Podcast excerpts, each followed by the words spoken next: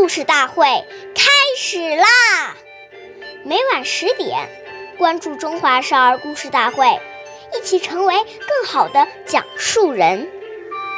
用人物须明求，倘不问，即为偷。想要使用别人的东西时，必须当面向人家提出请求，以便征得别人的同意。假如不问一声就拿走，这就是偷窃。岁月易流失，故事永流传。大家好，我是中华少儿故事大会讲述人张风奇。今天我给大家讲的故事是《茶道的信义》第四十集。宋朝时，茶道有一天和仆人挑着礼物去拜访远方的亲戚。中午时分，他和仆人都饿了，路上一时又找不到吃饭的地方，又没带午饭，怎么办呢？仆人建议从众人的礼物中拿些食物吃。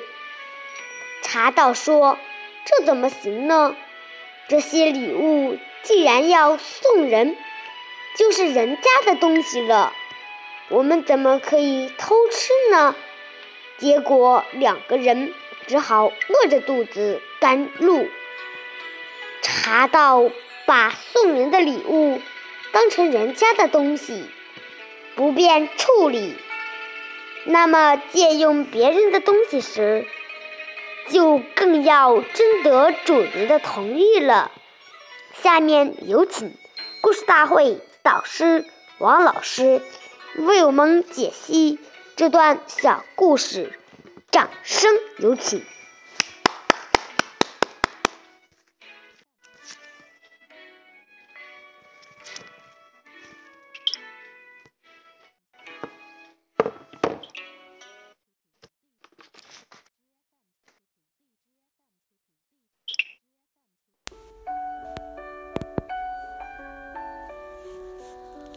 如果我们随便拿别人的东西来用，当主人找不到时，就会心生烦恼。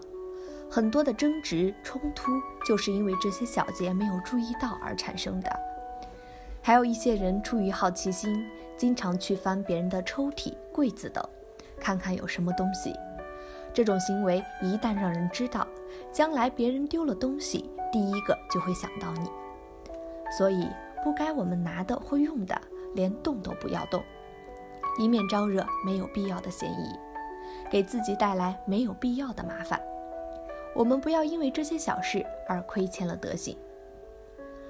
感谢您的收听，下期节目我们再会。我是刘老师。想参加故事大会的朋友，请关注我们的微信公众号“微库全拼八六六九幺二五九”。